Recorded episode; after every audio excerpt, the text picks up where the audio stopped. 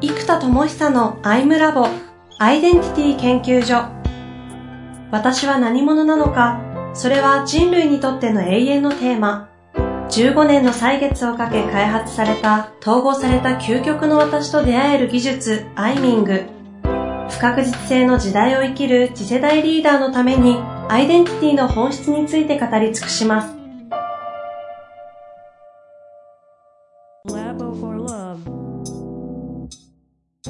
こんにちは、遠藤和樹です。生田智久のアイムラボアイデンティティ研究所。生田さん、よろしくお願いいたします。はい、よろしくお願いします。さて、今日でもう4回目ということでやっていきたいと思うんですが、まあ、あの、産業構造のシフトっていうところからアイデンティティがどうシフトしてっていう話までしてきたんで、今日はね、その思いっきりアイデンタリーに来ている生田さんの、じゃあ具体どうすんのっていう話を聞きたいと思うんですけど、ちょっとその流れの前に1個気になったんですけど、うん、結構、生田さんのその時のエネルギーによってこのコンテンツって決まってくるとこあるじゃないですか。はいはいはい。で、前、2ヶ月ぐらい前からもう1週間にイノベーション起きすぎてやべえみたいな話で散々盛り上がったりしてきたんですけど、うん、今回結構、その、こんな開発があったとかって話よりも、まあ、改めて、なんかこう、本当に社会を俯瞰的に見て、もう一度なんかこう、原点に帰るような話になってるんですけど、なんでこの辺の話になってるのかなとかって、ちょっと気になった動画があって、えー、っとですね、これはやっぱり今、経営者の支援をいっぱいしてるので、うんうんうん、僕だけじゃなくて、やっぱ周りのね、一番こう、貢献を直接してる方々が、やっぱり今コロナの件で非常に大変なので、うんうん、じゃあどうやったら最も貢献できるだろうとか、それこそポジショニングを内発的に導くアプローチもあれば、コンサルティング的に一緒にこう、ね、ディスカッションしたりする時間もあるので、やっぱそこに今一番意識が、えー、入るというか、アイデンタリーカンパニーのセッションをしてるので、うんうんうん、それが一個ありますかね。なるほどね、うん、そういう環境だったんですね。うん、まあそんな中においてじゃあ今日は生田さんとしてどういうふうにやっていくのかっていう話になってくるんですかね。そうですね。うん。で、えー、っと、まさにこの、ね、ゾーンマネジメントかつこうオンライン化していく社会、そして働く場所もどんどん自由になり、一定レベル自然の方に人が移行するような時代。で、えー、こういう時にですね、ゾーンのマネジメントって一個行くと、内観ゾーンとか意思決定ゾーンのマネジメントっていう概念があるんですよ。うんうんうん。だから普通は頭ゾーンで思考ゾーンで考えちゃいます。こうでこうでこうだからこうした方がいいかなって、これは頭の思考ゾーンですよね。で、情動的には、あ、やばいやばいどうしようって、これパニックしたら、胸の情動ゾーンの場所で意思決定してるじゃないですか。うん、うん。で、もっと腹の気の領域だったら、この気のゾーンがあるんですよ。そうすると、じゃあこんな時に究極何すんだ俺は、みたいな、あーんって、気を高めた時の気のゾーンもありますし、うん、うん、さらに奥なる念のゾーン。信念とか、こう究極の自分の、念願のというレベルの念の領域ですよね。うん、理念とか。そこの究極の自分の理念、信念レベルの究極って何なんだみたいな場所もあるわけですよ。で、ここから精神世界でもありますし、例えば空想でもそうですよね。未来の空想でも、今の空想でも、過去の空想でもいいです。どっか空想世界にファンタジーに自己逃避することでできるわけですよ。なので、結構内観とか創造性を通じて意思決定をするわけですけど、どのゾーンで内観してる、どのゾーンで想像してるかで、そのゾーンの世界で見えるものしか見えないんですよ。はいはいはいはい。だから動物園に行っても、動物園に行ったら動物は見れる。けど都会では動物見見にくいですし、例えばライオンは見れないし、そのゾーンで言ったらライオンを見て感じることを感じて、ライオンのぬいぐるみを買って帰るという意思決定が起きるわけですよ。だから、それって結局どのゾーンの住人なのかによって、結局そこで内観して意思決定するんで、この内的ゾーンのマネジメントっていうのがキーになってくるんですよ。はいはいはい。じゃあこれを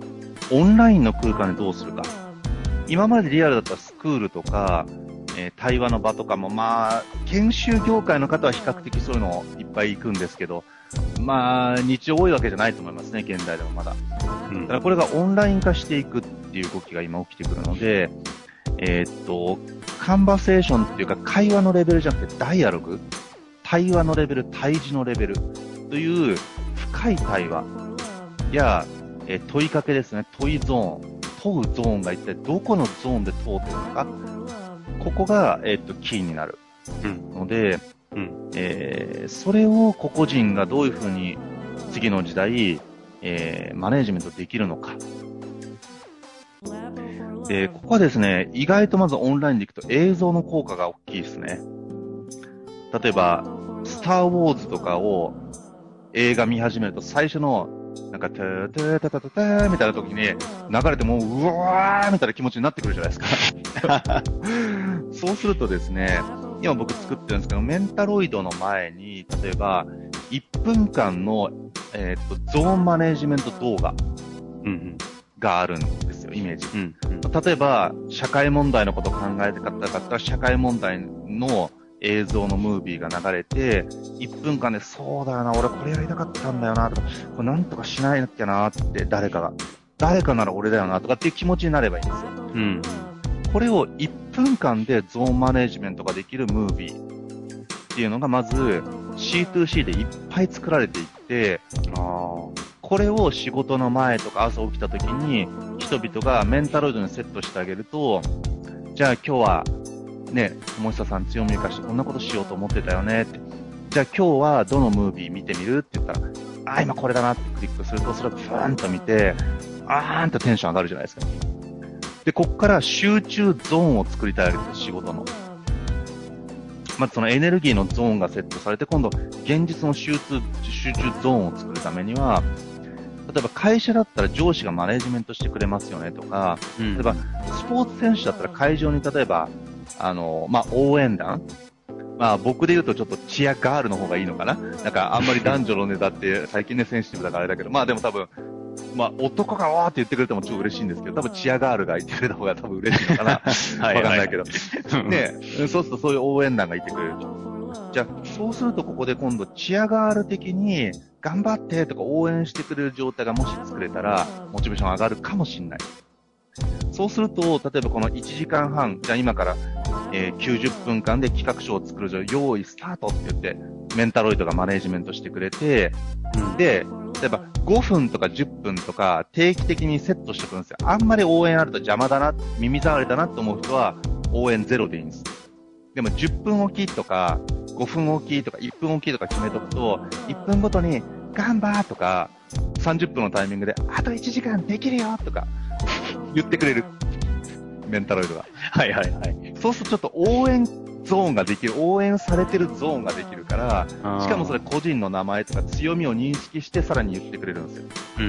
うん。強みの楽天的なエネルギーで頑張ってとか言ってくれる。っていう、そうするとこ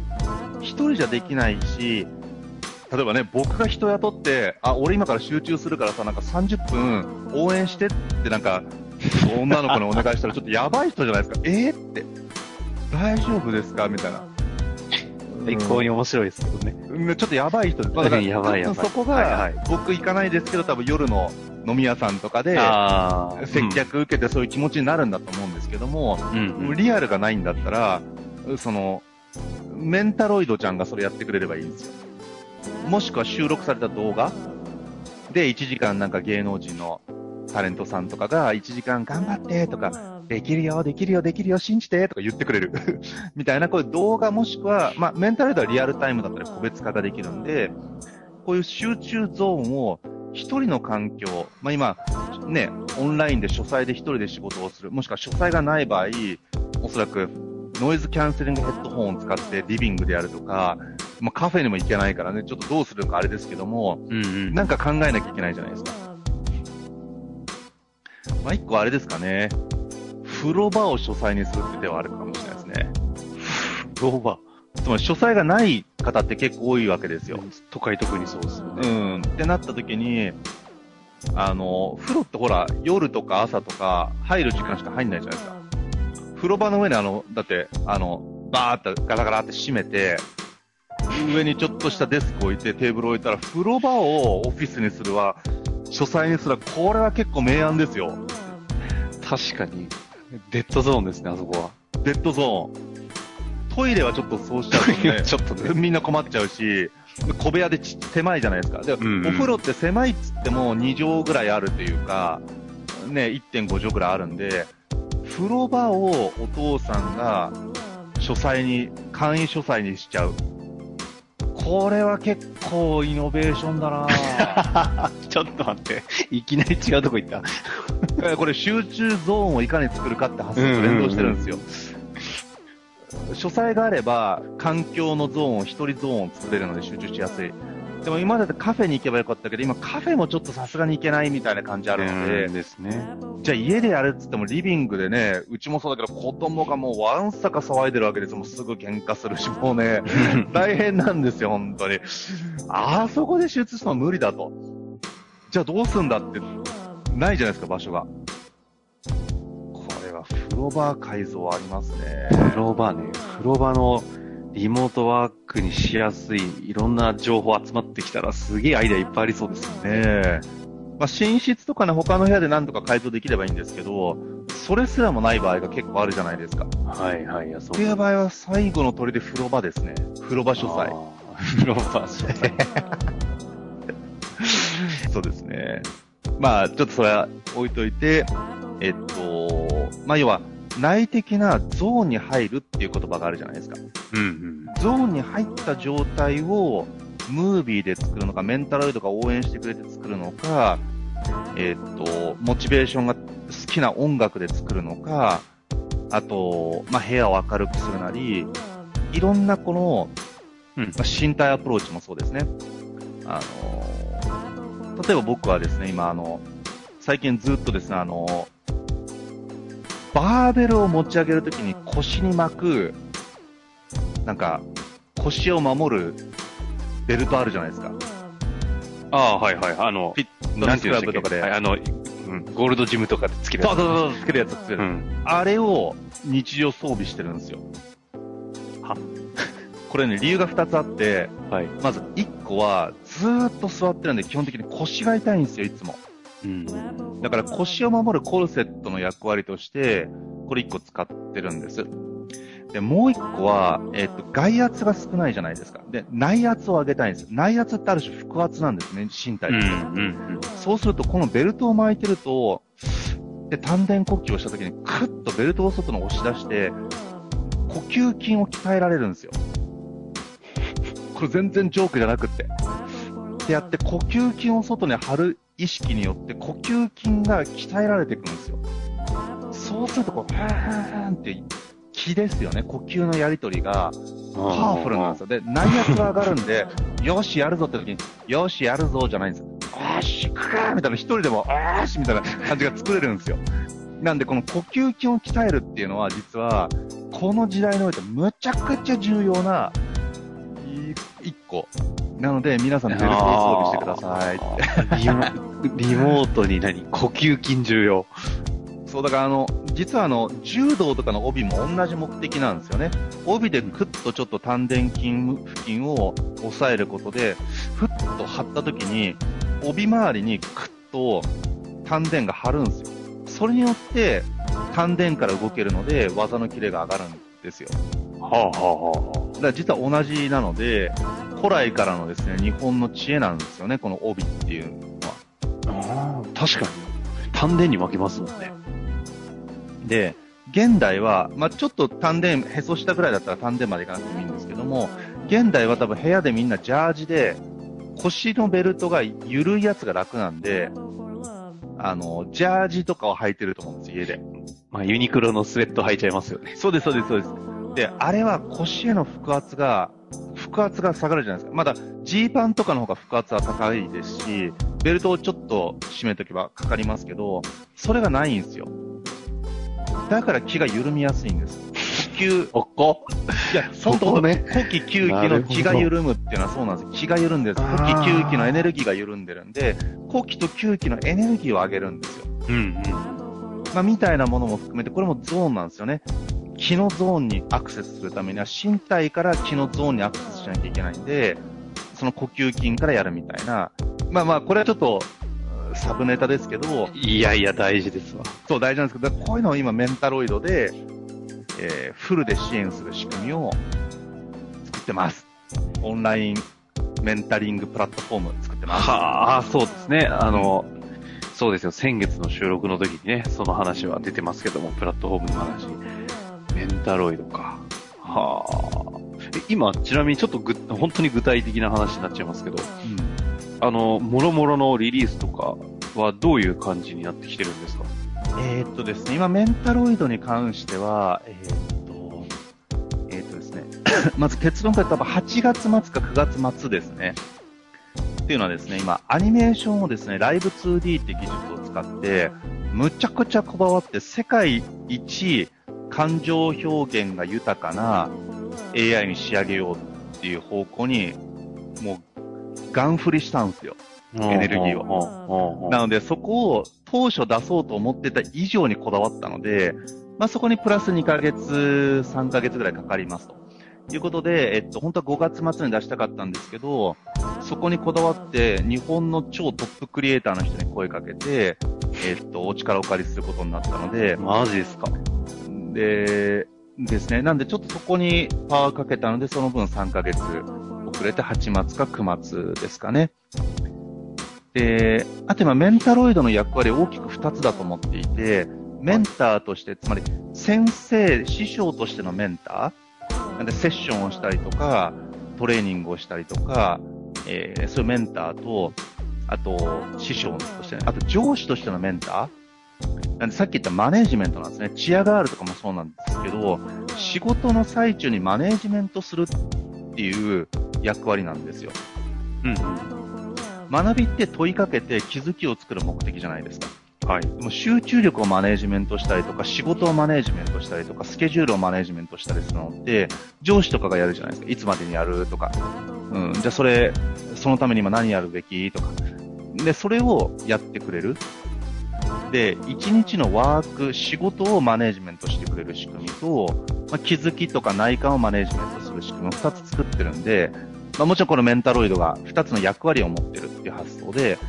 あの、いくつかの役割を今メンタロイドに持たせてます。うんうんうん。で、これが例えば今のマネージャーという役割とか、チアガール、もしくはチアボーイの役割、あと秘書の役割。例えば、朝一にスケジュール言ってくれたりとか、あと、秘書が必要なのって結構スケジュール管理が多いんですよ。うんうん、そうですね。で、そうすると、あの、メンタロイドと連動するんですけど、例えば、5人同時にメールでスケジュール調整って特に忙しい人同士って不可能に近いんですよ。はいはいはい。で、これを全員の空き時間を集計して、自動で、えー、っと、ここがおすすめのミーティングですっていうのを算出する仕組みも今作ってるんですよ。マジそうすると秘書がやるスケジュール調整も、このメンタロイドがやってくれるんですよ。じゃあ僕と遠藤さんの収録次どうしますか？じゃあ1ヶ月後って来月の何日の何時から何時空いてるんでここでどうですか？っていうの2人のスケジュールの空き時間を重ねるだけなんで、出してくれるんですよ。助かる。欲しい。で、これオンライン上で全部できる。ので、もう超楽になるんですね。なので、みたいな秘書の役割を持たせるとか、あと編集者の役割を持たせて、結局内的世界をまとめるんだけど、書籍にしたり冊子にしたり、LP にしたりっていうのは難しいじゃないですか。うんうん。で、ここね、編集者が必要なんですよ。でも編集者のプロって、まあもちろん編集長とか編集のプロってコストが高いんで、なかなか個人は編集者に自分の概コンセプトまとめてくれとか、履歴書出すから、編集者雇って自分の概念をまとめてくれとか、志望動機編集してくれとかないじゃないですか。ええー、でもこれがちゃんと、えっ、ー、と、概念をコンセプトのとして編集して一冊の本にするっていう編集者の役割をメンタロイドが担ってくれるんですよ。そうすると自分のビジョンブックみたいなものが元に届くと。こういう編集者だったり、良き理解者だったり、チアガールだったり、マネージャーだったり、秘書だったり、あとちょっと 駅占い入れるんで、占い師？占い師もやってくれる。っていうメンタロイドがメンタリングに必要な、いろんな役割をですね、担うようになってるんですよ。9月。そうです。で、これ全機能はさすがに、これもまだ機能の一部なので、フルパワーでやるとこれすらもまだ入り口なので、えっと、あれですけど、まあ、9月にどこまでこの役割を実装できるかは、今、作ってるところですね。いやー、楽しみですね。なんかもう、時代的にはまさに求めてるような要素を今バンバン聞いた気がしますけど。うん。あの、ちなみに、とは言っても、このタイミングで結構、生田さんのお話とか聞くと、まあ、ちょうど内観するとか、まあ、それこそ自己統合をちゃんとする機会とかに当てる時間は、うんうん、結構みんな持っちゃってたりもして、やりたいとか思ってしてる気がするんですけど、あ、そうです。だから今、アイダも再起動しようと思ってですね。あのした方がいいですよね、そろそろ。そうです。だから、まあ、ちょっとこれがし放映されてる時にもうオープンしちゃってるかもしれないですけど、早ければそのゴールデンウィークの時には、できると一番ベストだなと思ってるところがそうですね。なんで今ちょっとそこに向けて開発してリリースしてるんで、だからこれがちょっと放映されるときはもはやそれが始まっちゃってたら、もう強引に入ってきてください。フォローの仕組み考えるんで。いや、ですね。あの、言ってもらえれば、スタートした時に、うん、あの、サイトかなんか予約サイトでも URL もらえれば、PDF 貼っときますよ。あ、そうですね。ちょっとそれも作るんで、うん、はい。いや、こんなに、なんか内観に力入れるチャンスないですからね。そうなんですよね。ぜひ、アイダモン再開は、ちょっと私としては、懇願する思いですね。うん。ありがとうございます。まあ、というわけで、一回この辺りで終わりたいとは思うんですが、はい。なんかさ、最後にと言いますか、次回に向けてでもいいですし、今回振り返ってでもいいですけど、いかがですか？そうですね。やっぱアイデンティティシフトがそれぞれの中ですごく起きますから、えー、まあちょっと手前味噌なんですけども、その、メッセージをね、今会社のメッセージも、obey your wow っていうメッセージを作ってるわけですね。やっぱり本当の本当の自分の中核たる、えー、事故のワオっていうのに、ぜひもう、オベイをワオしていただいて、うん、その、ど真ん中を突き抜けると。で、じゃあその、オベイはワオを本当にやろうとしたときには、いや、多分手前味噌なんですけど、本当に多分自己統合とか進化のアプローチ